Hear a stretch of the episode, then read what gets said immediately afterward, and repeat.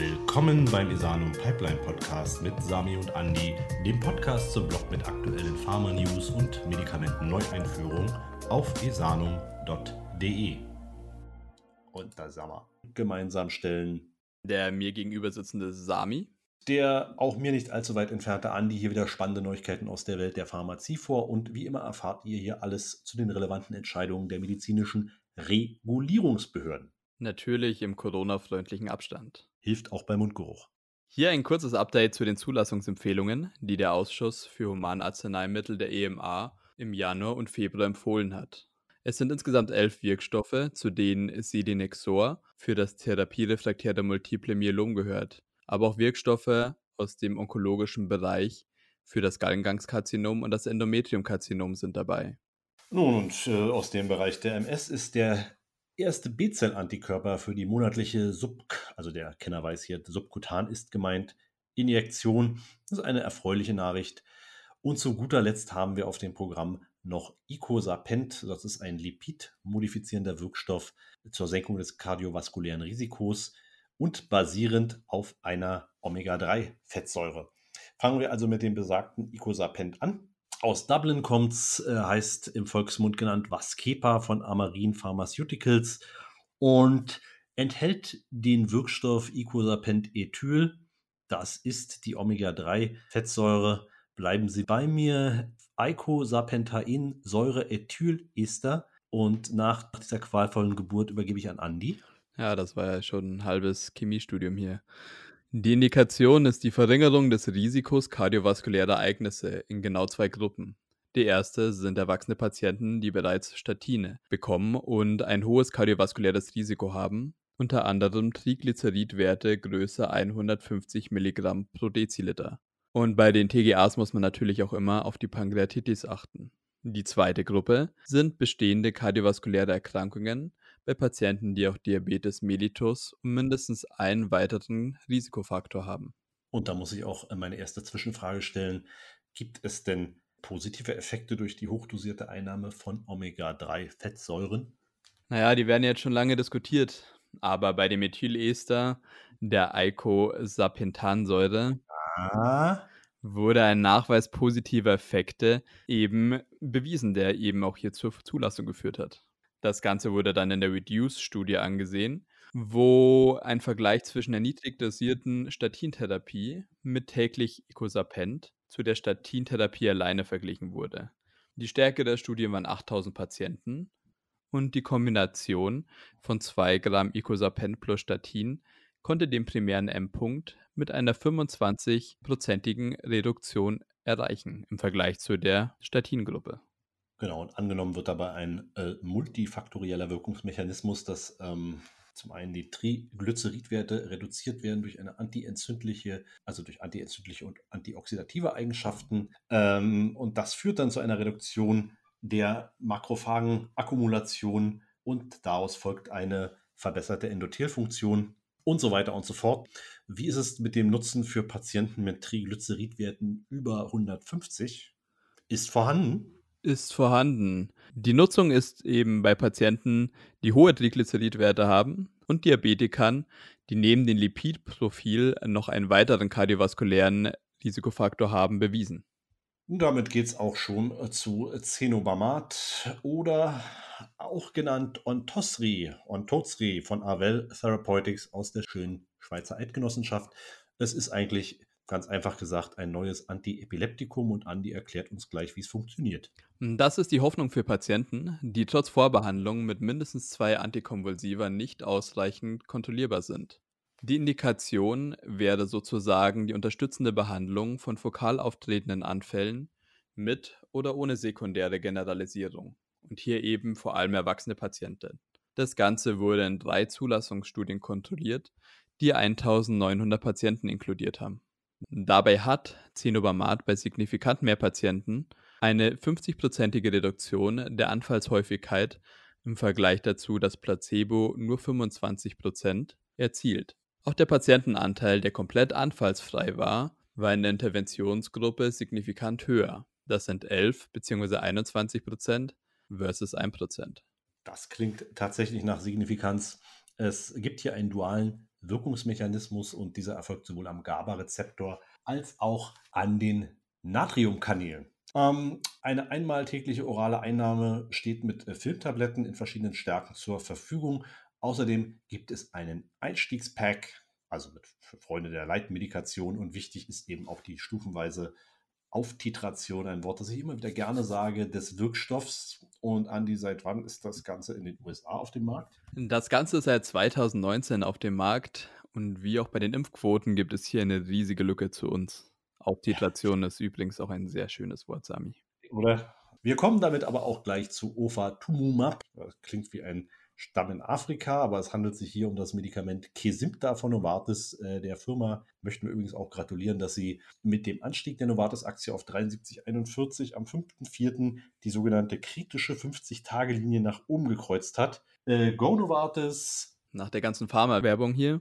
Der Wirkstoff ist ein monoklonaler Antikörper gegen CD20. Und wie wir schon in der Einleitung gesagt haben, das ist ein Oberflächenmerkmal der B-Zellen.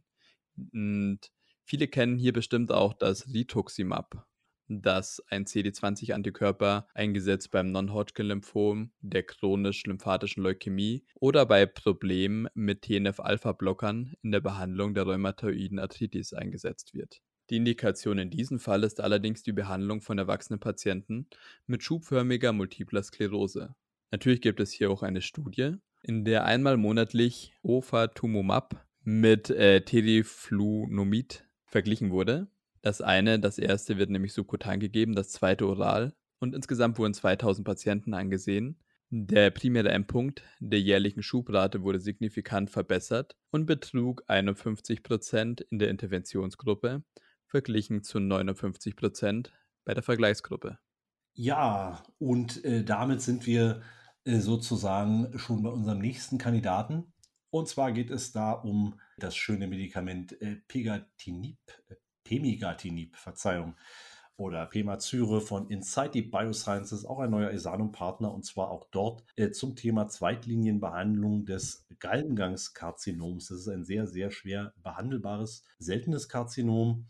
Und ja, wir hören uns gerne an, wie es funktioniert. Das Ganze ist ein Proteinkinase-Hämmer, der bei bestimmten genetischen Veränderungen des Tumors funktioniert. Die Indikation ist eine Monotherapie für die Behandlung Erwachsener mit lokal fortgeschrittenen oder metastasierten Gallengangskarzinom mit den Oberflächenmerkmalen Fibroblastenwachstumsfaktor Rezeptor 2, abgekürzt FGFR2, oder einem FGFR2 Rearrangement das nach wenigstens einer systemischen Therapie rezidiviert oder refraktär ist.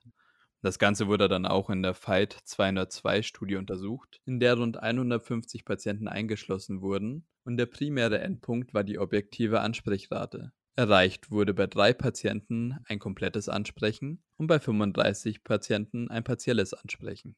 Und damit sind wir auch schon bei dem nächsten Medikament, das taugt für die prozedurale Sedierung und heißt Remimazolam und das ist der Wirkstoff. Byfavo heißt es im Volksmund und ist von der Paion AG.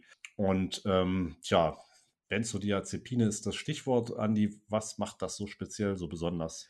Bei Remimazolam ist die ultrakurze Wirkdauer das Besondere und deswegen ist es als Beruhigungsmittel besonders attraktiv. Und zwar, wenn man Patienten sedieren will für diagnostische oder therapeutische Verfahren. Mhm. Ja, und die Indikation bei Zulassung wäre? Na, das ist dann die prozedurale Sedierung bei Erwachsenen, wie du ja oben schon genannt hast. Wie bei anderen Benzodiazepinen steht ein Gegenmittel zur Verfügung, der es denn will und brauchen kann. Äh, Flumazenil wäre das Mittel der Wahl um bei Bedarf eben die Sedierung oder die Narkose rasch wieder beenden zu können. Aber wer will das schon? Aber ich gebe zu, wer es wirklich braucht, Flumazenil, das ist euer Stichwort. Und tatsächlich geht es dann wieder weiter zu dem in den Bereich Onkologie und zwar mit Nexpovio, um Wirkstoff Selinexor von Cariopharm. Ähm, und das ist der erste Vertreter einer neuen Wirkstoffgruppe bei XPO1-Inhibitoren. Und das ist ja, das merkt man sich doch sofort, diese Abkürzung. Ein, ein, ein neues orales Krebsmedikament für intensiv vorbehandelte Patienten mit dem multiplen Myelom. Die Indikation, die geplant ist, ist die Kombination mit Dexamethason bei Patienten mit einem therapierefraktären multiplen Myelom. Dabei müssen mindestens vier vorangegangene Therapien erfolgt sein. Und die sind auch relativ genau definiert. Und zwar zwei mit Proteasomen-Inhibitoren, zwei immunmodulatorischen Wirkstoffen und einem monoklonalen Anti-CD38-Antikörper. Und die müssen alle schon gescheitert sein. Die Erkrankung muss unter den letzten Therapien außerdem noch fortgeschritten sein. Tja, und tatsächlich reden wir von einem Grundprinzip, hier nochmal als kleiner Einschub, äh, nämlich der selektiven Hemmung des Abtransports von Protein aus dem Zellkern. Also genauer gesagt wird unterbunden, dass äh, Krebszellen die Tumorsuppressorproteine aus dem Zellkern quasi herausschaffen können. Genau. Das Ganze wurde in einer Phase 2b-Studie untersucht, in der 122 Patienten untersucht wurden, die als primären Endpunkt die Gesamtansprechrate hatten. Und bei 26 Prozent wurde diese auch erreicht. Zwei Patienten hatten darüber hinaus sogar eine komplette Remission und die mittlere Ansprechdauer betrug 4,4 Monate. Und auch hier erfolgt die Anwendung oral. Ähm, und zunächst gilt die Zulassung in Kombination mit Dexamethason. Derzeit untersucht wird noch die Kombination mit Bortezomib. Ja, und von unserem dänischen Klassenprimus Novo Nordisk äh, kommt Sogroja, Wirkstoff Somapacitan. Und das ist. Das ist ein Somatropin-Agonist, der als Ersatz des endogenen Wachstumshormons GH bei Erwachsenen eingesetzt werden soll. Wichtig hier, es ist für Erwachsene gedacht und wurde als Orphan Drug konzipiert. Wer will, darf hier auch gerne mal einen Blick in die Sanum-Datenbank werfen. Der Vorteil gegen den bisherigen Alternativen ist, dass man es nur einmal wöchentlich subkutan geben muss, im Vergleich zu der täglichen Subkutangabe. Tja, und damit sind wir, nähern wir uns, sprinten wir ins letzte Drittel mit Berol Tralstat oder auch Orladeo genannt. Es hemmt das Plasma Kallikrein. Sehr stolz, habe ich heute gelernt. Und auch hier wird uns Andi gleich verraten, was da eigentlich gemeint ist. Also die genau was damit gemeint ist, kann ich dir natürlich nicht sagen, aber die Indikation dafür ist die routinemäßige Prävention bei wiederkehrenden hereditären Angioödemen bei Erwachsenen und jugendlichen Patienten ab 12 Jahren. Das Berotralstat hat den Orphan Drug Status, ähnlich wie das Somapacitan. Und die Darreichungsform ist oral, in Kapseln. Das Ganze wurde dann in der Apex-Studie untersucht, in der Patienten einmal täglich 150 Milligramm bekommen haben, verglichen mit einem Placebo, wobei die Anzahl der Attacken des hereditären Angiodems um fast die Hälfte reduziert werden konnten. Viel Orales heute. Als nächstes kommt mit dem putzigen Namen Jemperli von GSK die Zulassungsempfehlung von Dostarlimab und das ist ein PD1-Inhibitor. Und ja, was tut es? Das ist zugelassen für oder das soll zugelassen werden für die Monotherapie bei erwachsenen Patienten mit einem rezidivierten oder fortgeschrittenen Endometriumkarzinom. Also ein weiteres Medikament aus der Reihe der onkologischen Medikamente.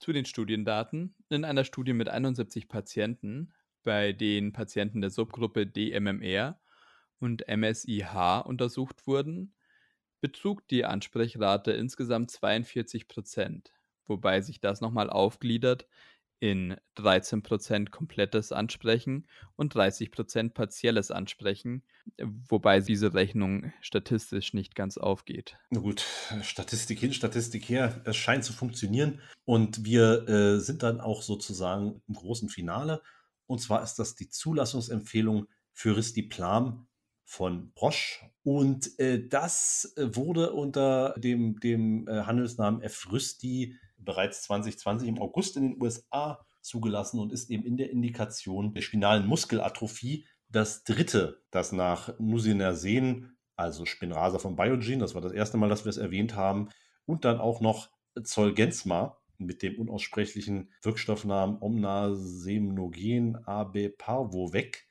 also die dritte Option für Betroffene. Es ist ein Small Molecule und wird in Deutschland tatsächlich auch schon eingesetzt, aber dort nur im Rahmen eines B-Farm-Härtefallprogramms. Wie du ja schon so schön gesagt hast, die Zulassung ist für die spinale Muskelatrophie des Types 5Q und für Patienten ab dem Alter von zwei Monaten zugelassen. Bei den Diagnosen SMA Typ 1, Typ 2, Typ 3 oder bei dem Vorliegen von ein bis vier SMN2-Kopien. Listiplam ist die erste orale Therapie, das ist der große Unterschied, für Patienten mit SMA und wurde im Rahmen eines Accelerated Assessment Program der EMA bearbeitet. Das dauert sage und schreibe nur 150 Tage statt der sonst üblichen 210 Tage. Also richtig schnell. Damit entlassen wir Sie auch für heute in den gewohnten, nee, den verdienten Feierabend und sagen vielen Dank, der Sami und Andi.